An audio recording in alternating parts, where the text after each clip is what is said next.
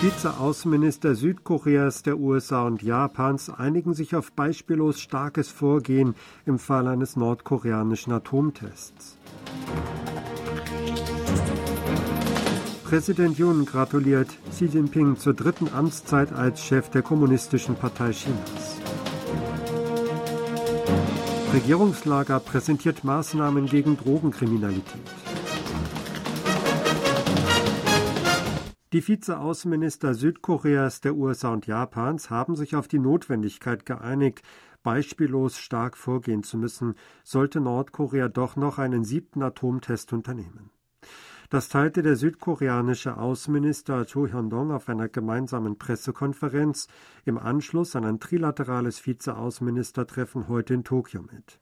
Er und seine US-amerikanischen und japanischen Kollegen Wendy Sherman und Takeo Mori seien zu einer Beratung zusammengekommen. Die südkoreanische Regierung werde durch die gemeinsame Verteidigungsbereitschaft mit den USA und die Sicherheitskooperation mit den USA und Japan mit überwältigenden Fähigkeiten die Abschreckungsfähigkeit gegenüber Nordkorea verstärken, damit ihre Bürger beruhigt ihr Alltagsleben führen könnten, fügte Chu hinzu. Die USA bereiten sich laut ihrem Außenministerium gemeinsam mit Südkorea und Japan auf einen weiteren Atomtest Nordkoreas vor. Entsprechendes äußerte Ministeriumssprecher Ned Price am Dienstag vor der Presse. Es gibt Spekulationen, nach denen Nordkorea vor den Zwischenwahlen in den USA am 8. November seinen siebten Nukleartest unternehmen könnte. Man habe seit langem vor den Vorbereitungen Nordkoreas für einen Atomtest gewarnt und auch vor Kosten und Konsequenzen für das Land im Falle eines Atomtests, sagt er angesichts der Frage nach der Möglichkeit eines Atomtests des kommunistischen Landes. Man habe auch konsequent betont, dass man keine feindseligen Absichten gegenüber Nordkorea hege. Man glaube immer noch, dass Diplomatie das beste Mittel bleibe, um das ultimative Ziel, die Denuklearisierung der koreanischen Halbinsel zu erreichen, hieß es. Präsident Yoon Song-yeol hat dem chinesischen Präsidenten Xi Jinping zu seiner dritten Amtszeit als Generalsekretär der Kommunistischen Partei gratuliert. Das Präsidialamt teilt am Dienstag mit, die Regierung habe am Montag ein Glückwunschschreiben im Namen von Präsident Yun an Präsident Xi in Bezug auf den 20. Parteitag der Kommunistischen Partei Chinas geschickt. Yun schrieb laut dem Präsidialamt in dem Brief, dass er sich auf die Kommunikation und Zusammenarbeit mit Xi freue, um die Beziehungen zwischen Südkorea und China weiterzuentwickeln. Die Mitteilung erfolgte, nachdem das chinesische Staatsfernsehen CCTV über Juns Glückwunschbotschaft berichtet hatte. Jun habe darin die Erwartung zum Ausdruck gebracht, dass beide Seiten eng kommunizieren und zusammenarbeiten würden, um Frieden, Stabilität und Wohlstand auf der koreanischen Halbinsel und in Nordostasien zu schützen, hat es geheißen. Die Regierung und die Regierungspartei haben sich geeinigt, einen Kontrollturm für das Drogenmanagement einzurichten, um gegen Drogenverbrechen vorzugehen. Entsprechende Maßnahmen präsentierte der Politikchef der Regierungspartei Macht des Volks, Song Il-jong, heute bei einer Beratung über Maßnahmen zum Drogenmanagement. Als Grund wurde genannt, dass das aktuelle System zum Drogenmanagement nicht ausreiche, um auf die immer raffinierter werdenden Methoden bei Drogenkriminalität zu reagieren. Die Leitung soll der Minister des Büros für Koordinierung der Regierungspolitik übernehmen. Auch wurde angekündigt, Ärzte bei der Verschreibung von Drogen für die medizinische Behandlung dazu zu verpflichten, die Patientengeschichte in Bezug auf den Drogeneinsatz zu überprüfen. Die Regierung will bis 2027 insgesamt 500.000 öffentliche Wohnungen zur Verfügung stellen. Entsprechende Pläne, in deren Zentrum junge Menschen stehen, präsentierte die Regierung heute. Sie will 340.000 Wohnungen unverheirateten jungen Menschen im Alter von bis zu 39 Jahren und frisch Vermählten bevorzugt anbieten. Sie will von den für kommendes Jahr genehmigten 76.000 Wohnungen 11.000 Wohnungen an guten Standorten in der Hauptstadtregion auswählen, um ab Jahresende die Ausschreibungen zu starten.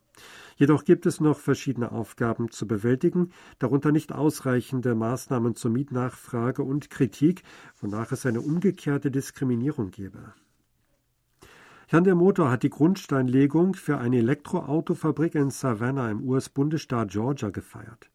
Der Zeremonie am Dienstag wohnten der Vorsitzende und CEO der Hyundai Motor Group, Chong Il-son, der globale Präsident und COO von Hyundai Motor Company, José Munoz und Gouverneur Brian Kemp bei. Die Bauarbeiten werden Anfang nächsten Jahres richtig aufgenommen. Das Werk soll 2025 fertiggestellt werden. Nach der Fertigstellung werden dort voraussichtlich bis zu 300.000 Einheiten im Jahr produziert. Die Frage, ob und wann Hyundai eine Zeremonie zur Grundsteinlegung des geplanten E-Autowerks abhalten wird, wurde mit großem Interesse verfolgt.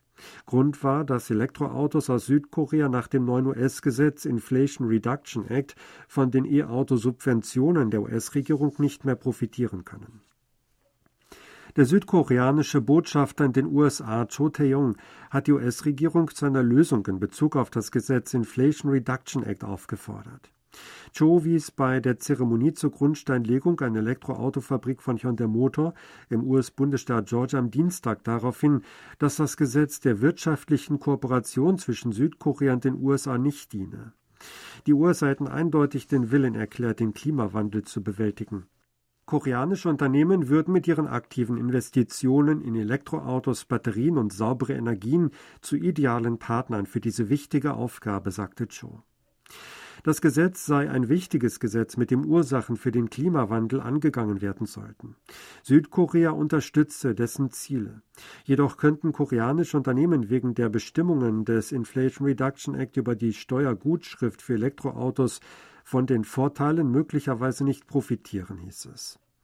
Das sei weder für die Zusammenarbeit zwischen Südkorea und den USA und für Georgia noch für den Umgang mit dem Klimawandel gut, weil die Auswahl der Verbraucher begrenzt werde, warnte der Botschafter. Cho erinnerte an die Zusage von Hyundai Motor und dessen Vorsitzenden Chong Hae-son beim Südkorea-Besuch von Präsident Joe Biden im Mai, E-Auto- und Batteriewerke in den USA zu bauen. Hyundai löse heute das Versprechen ein, was zeige, dass koreanische Unternehmen zuverlässige und verantwortungsvolle Partner für die USA seien. Ein Beamter des Internationalen Währungsfonds IWF hat Südkoreas wirtschaftliche Fundamentaldaten als gut bewertet, jedoch zugleich Besorgnis über die hohe Verschuldung geäußert. Südkorea müsse mit Rücksicht auf die in letzter Zeit rapide gewachsenen Regierungsschulden mehr Fiskalpolitik betreiben, sagte Krishna Srinivasan, Direktor der Abteilung für Asien und Pazifik des IWF, bei einem Pressetreffen am Dienstag im Gebäude der koreanischen Zentralbank in Seoul. Er wies darauf hin, dass die Regierungsschulden auf 55 Prozent des Bruttoinlandsprodukts gestiegen seien. Es sei von Bedeutung, mittelfristig fiskalpolitische Ziele festzulegen und das Vertrauen zu bewahren. Die Regierung will Auffrischungsimpfungen gegen das Coronavirus für die Winterzeit allen Menschen ab 18 Jahren anbieten. Die Entscheidung gab Innenminister Isang Min heute in einer Regierungssitzung zu Covid-19 bekannt.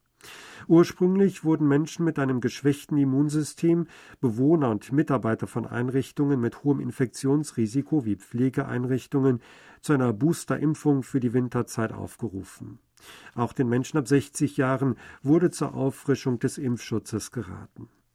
Aktuelle Daten zeigen, dass das Risiko eines schweren Verlaufs bei doppelt geimpften Infizierten um 67,9 Prozent im Vergleich zu ungeimpften Infizierten geringer ist. Nach einer dritten Impfung verringert sich das Risiko um 95 Prozent. I teilte mit, dass heute den zweiten Tag in Folge über 40.000 Corona-Neuinfektionen bestätigt worden seien. Die wöchentliche Reproduktionszahl habe erstmals seit neun Wochen die Marke von 1 übertroffen. Die für Seuchenkontrolle zuständigen Behörden wollen ab kommender Woche die Bekanntmachung der Zahlen der Corona-Infektionen der stationär versorgten kritisch kranken Patienten sowie der Todesfälle vor der Presse aussetzen. Ein Beamter teilt am Dienstag die Entscheidung mit, ab dem 31. Oktober darauf zu verzichten, statistische Daten zu Covid-19 jeden Vormittag in Umlauf zu bringen. Die Statistiken zu den täglichen Neuinfektionen und weitere Daten könnten aber auf der Homepage der Behörde für Krankheitskontrolle und Prävention eingesehen werden.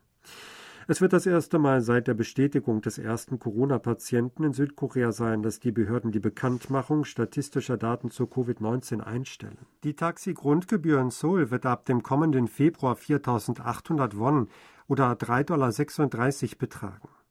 Eine Taxifahrt in der Hauptstadt wird damit mindestens 1000 Won mehr kosten als zurzeit. Die Gebührenanhebung beschloss der Ausschuss für Preisfestlegung am Dienstag. Auf längeren Strecken wird sich die Gebührenanhebung noch deutlicher bemerkbar machen, da die Grundgebühr künftig nicht mehr für die ersten zwei Kilometer, sondern die ersten 1,6 Kilometer gelten soll. Ab Dezember wird der Nachtzuschlag außerdem schon ab 22 Uhr erhoben. Der maximale Zuschlag wird auf 40 Prozent verdoppelt. Das Taxifahren in Seoul wird damit erstmals seit vier Jahren teurer. Mit den höheren Gebühren reagiert die Stadt auch auf den Mangel an Taxifahrern. Dank höherer Gebühren soll der Beruf des Taxifahrers wieder attraktiver werden. Sie hörten aktuelle Meldungen aus Seoul, gesprochen von Sebastian Ratzer.